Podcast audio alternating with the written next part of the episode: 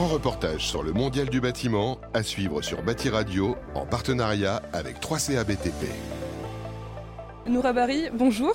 Vous êtes euh, CEO et fondatrice euh, de Carbon Saver. En quoi est-ce que la crise énergétique a-t-elle euh, impacté les métiers du BTP Alors la crise climatique a impacté les métiers du BTP de plein de manières. Le fait que les normes évoluent, et la RE 2020 qui est une norme environnementale et pas juste thermique, qui fait que bah, les professionnels doivent s'intéresser à davantage de sujets, se poser davantage de questions et avoir des phases de conception un peu plus complexes. Quel rôle à ce moment-là doivent jouer les professionnels du BTP afin d'aider les consommateurs à être moins impactés par cette crise à court et à long terme d'une manière générale, ce qui, va toujours, ce qui a toujours aidé et ce qui continue d'aider le consommateur à, limiter euh, les dégâts, on va dire, bah, c'est un travail de conception euh, vraiment extrêmement poussé en amont du projet. Euh, moins on laisse de choses au hasard et moins on a de chances d'avoir de dérapage tout simplement.